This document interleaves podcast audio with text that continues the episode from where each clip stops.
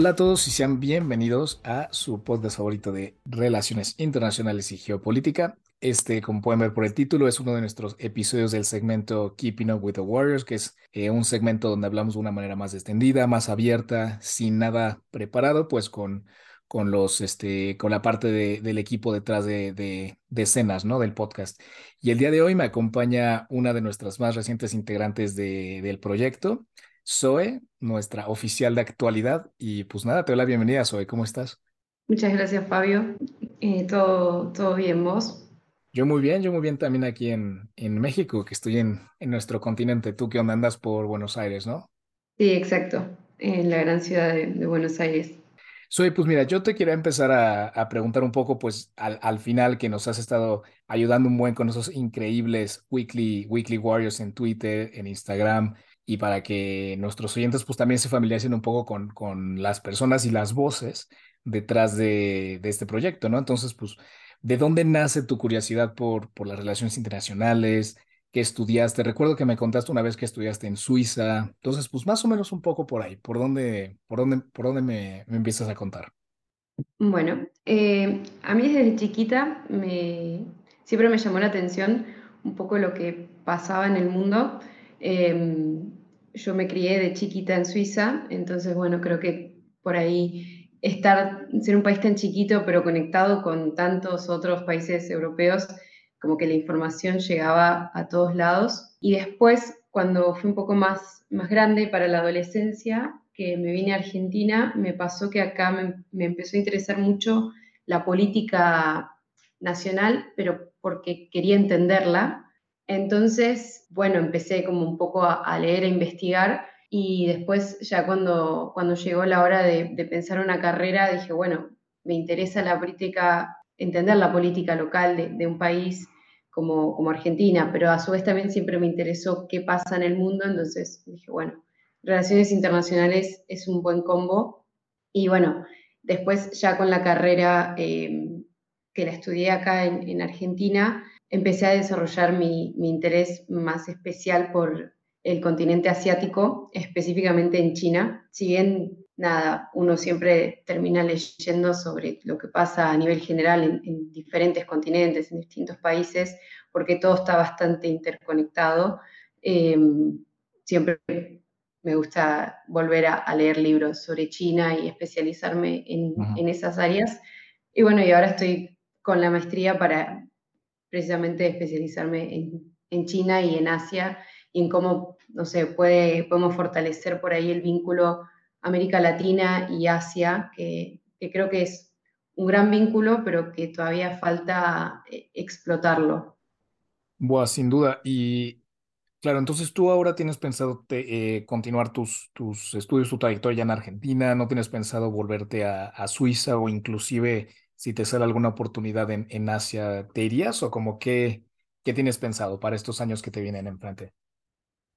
Eh, la verdad que sería una gran oportunidad y un, gran sueño para mí, una oportunidad en Asia, porque mm, creo que parte de, para poder hacer negocios o poder acercar a, los países asiáticos, América Latina, es súper importante conocer a fondo la cultura de esos países, que es muy distinta a la nuestra, entonces creo que la mejor forma de, de conocerla es vivir, eh, no sé si algunos años, algunos meses, allá aprender eh, el idioma, sobre todo el, me interesa el chino mandarín, pero bueno, eh, aprender el, el, idioma y conocer la cultura con, creo que es fundamental, así que ojalá me salga algo para esos lados.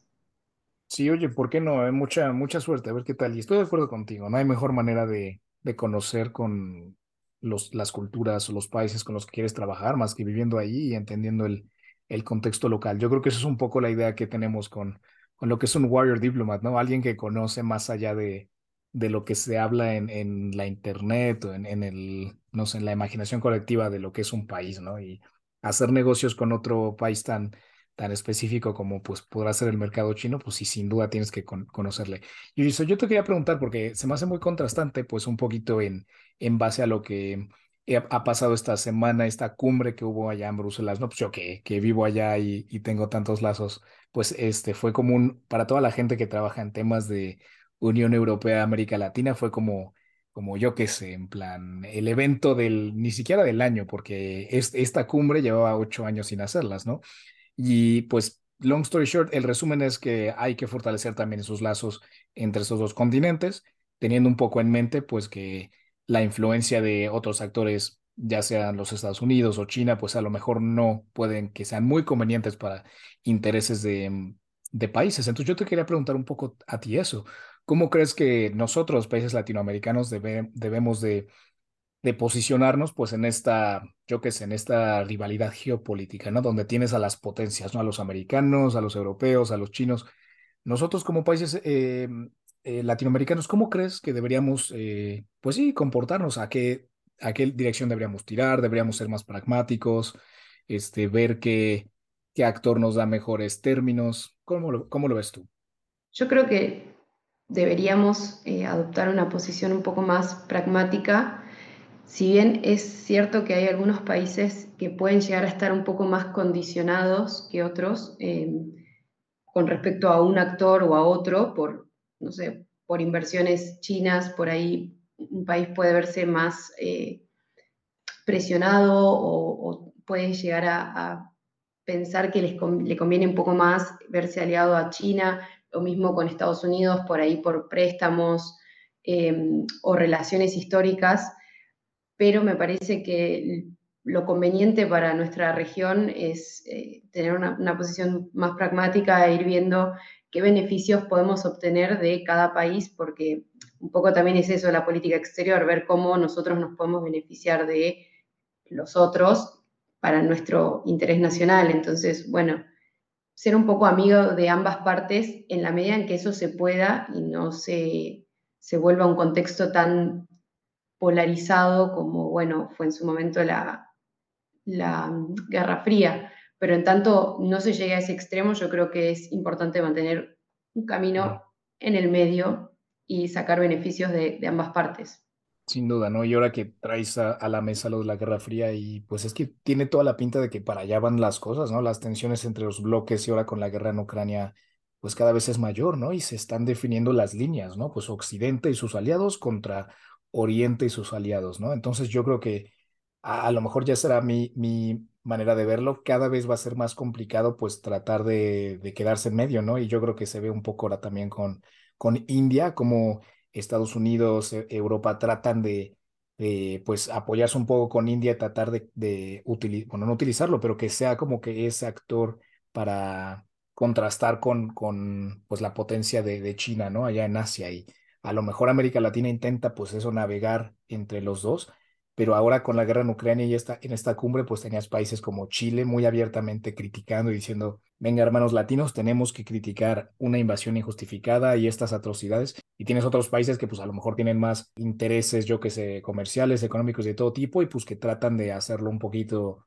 pues bajarle ahí un poquito la intensidad. Y luego ya tienes a Nicaragua, a Venezuela, que pues ya es otro, otro, otro show, ¿no? Pero pero no sé, así veo un poco más las cosas. Y soy, ¿tú qué tal? Ahora que hemos estado pues con esta nueva dinámica en el podcast y en Twitter, en Instagram, cada semana sacar las noticias más relevantes, ¿cómo, cómo te, ha, te ha sido? ¿Te ha sido pues un poquito, yo que sé, difícil tratar de identificar cuáles son las más importantes? Porque a mí, por ejemplo, me cuesta eso, ¿no? Hay, pasa tantas cosas en el mundo cada semana como para decir cuáles son las cinco o seis más, más importantes. ¿Tú cómo estás este, trabajándola ahí, ¿qué crees que identificas para decir, vale, esto tiene que ir en el Weekly Warrior?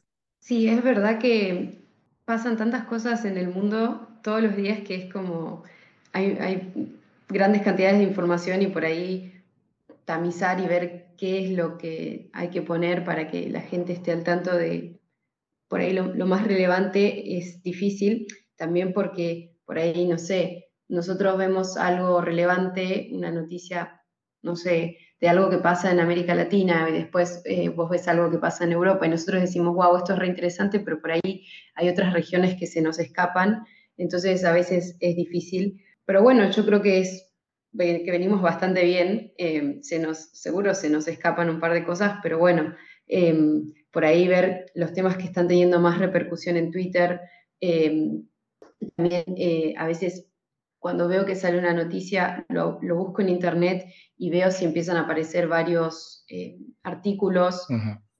Cuántas horas pasaron o cuántos minutos, eh, minutos no, cuántos días pasaron desde que se publicó la noticia, eso creo que también es un indicador importante para ver si, si es algo que realmente vale la pena que publiquemos o no.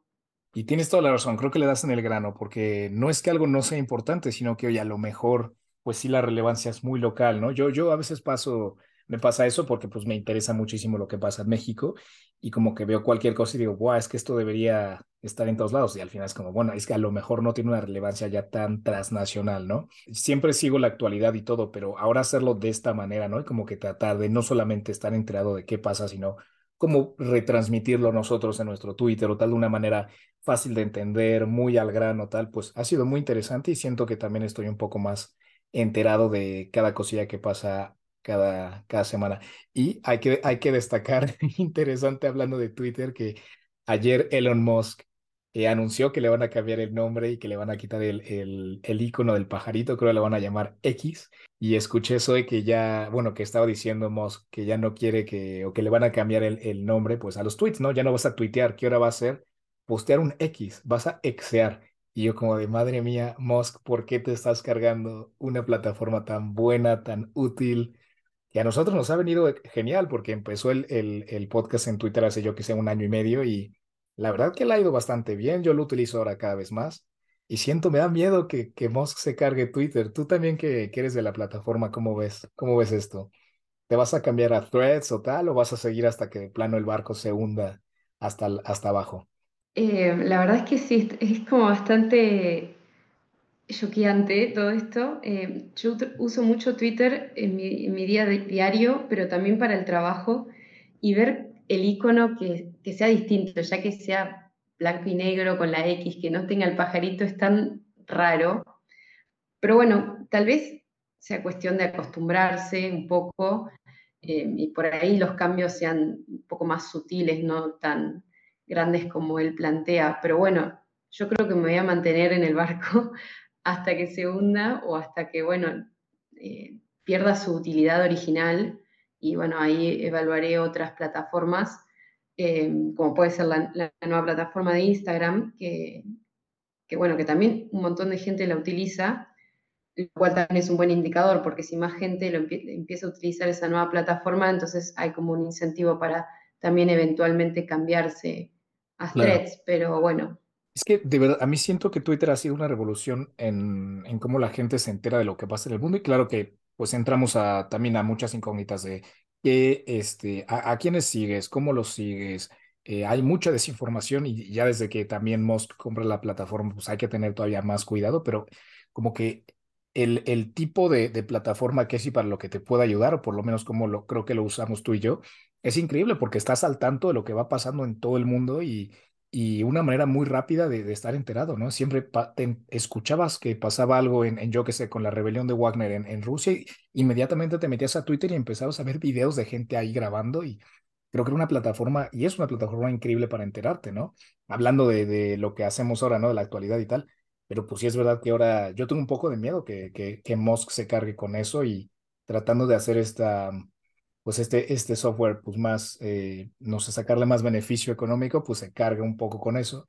Y Threads, pues ya empezamos ahí un poco a, ver qué tal y no está malo, pero es verdad que a lo mejor las cuentas que uno sigue en Instagram son de otro tipo, ¿no? Como de lifestyle o yo qué sé, de tus pasiones, tal. Y Twitter, pues no te pones a seguir, o por lo menos yo, artistas y a pelis. Yo ahí sigo gente que habla de política, de noticias, y es un poquito más por donde me muevo, ¿no?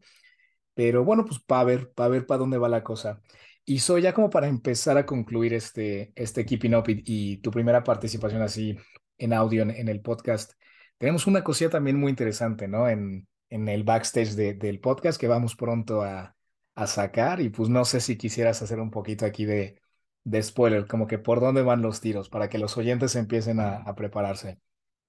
Bueno, sí, eh, tenemos planeado con con Fabio y el equipo, además de, de seguir con estos eh, Weekly Warriors, también eh, sacar algo a nivel mensual eh, para aquellos interesados. La idea es sacar un newsletter que todavía lo estamos diseñando, pero bueno, nos encantaría que, que, les, que les cope la idea y puedan registrarse para recibir este, este newsletter mensual que recopilaría información de todo el mes, eh, pero también tendría un par de cosas más. Me da mucha, no sé, muchas ganas hoy de sacar esta nueva parte del, del podcast y pues obviamente trataremos de hacerlo lo más al grano, porque obviamente uno le llega un, un, email más y no es como de, ay, qué rico, otro email, no, o sea, queremos pues que sea una manera distinta pues también de interactuar con la gente que nos sigue, que le gusta lo que hacemos y pues ahora sí que una vez al mes hacía un pequeño email con lo más, más importante que ha pasado en el mes, o sea, literalmente las claves de cada región para ir siguiendo lo que pasa a nivel global y pues a lo mejor uno que otro link a, nuestros episodios y pues nuestra opinión. Y a ver qué tal, espero que a la gente que, que nos sigue, que le lleva, que lleva este, escuchándonos unos añitos, pues lo, lo aprecien. Y una vez más, recordarle a todo mundo que, que, nos escucha, que nos sigue, que por favor nos comenten, que encantadísimos de escucharles, de ver de qué quisieran hablar, inclusive si quisieran participar en el proyecto de una otra manera. Y de verdad que tratar de hacer el contenido que hacemos lo más este, acorde a los intereses de, pues, de la gente que nos escucha, ¿no? Al final esto es nuestra pasión, nos encanta, lo hacemos por amor al arte y conectar con gente del mismo estilo, pues la verdad es que es, es increíble, es lo más bonito de un proyecto así. Así que soy, pues yo creo que yo con eso acabo este Keeping Up with the Warriors. Creo que hemos hablado un poquito de, de, lo que hemos estado haciendo estos meses y de lo que se va a venir los que se, los que se siguen. Y yo creo que los oyentes, pues ya mínimo tienen una idea de quién está detrás de, de, de esas ediciones semanales, de qué pasa en el mundo. Tú, Zoe, ¿cómo, cómo te gustaría acabar este Keeping Up? Eh, no, agradeciendo a todo el equipo de, de Warrior Diplomacy. Eh, también a, vos por invitarme a, participar de este proyecto que está muy bueno. Eh, y obviamente a todos los seguidores, tanto oyentes como lectores de Twitter eh, o aquellos que nos siguen en Instagram por leernos y por nada, los likes y ayudar a que nosotros podamos seguir motivándonos a dar nuestro granito de arena para que la gente sepa qué pasa en el mundo y acercar un poco lo que pasa a nivel internacional a, a, las personas que tal vez de otra forma no se enterarían de, de, lo que pasa en el mundo, porque es muy difícil a veces estar al tanto. Sí. Así que nada, eh, muchas gracias. A veces es difícil tratar de, de diseccionar cada cosa que, que, pasa en el mundo y a veces parece ser muy complejo y pues en Warrior tratamos de, pues de analizarlo un poco, de romperlo y tratar de darlo en mordiditas más fáciles de, digerir. En fin, chicos, este, oyentes, queridos Warriors, ha sido un placer de nuevo y pues ya saben que para cualquier análisis de geopolítica o relaciones internacionales, aquí nos tienen. Un saludo a todos.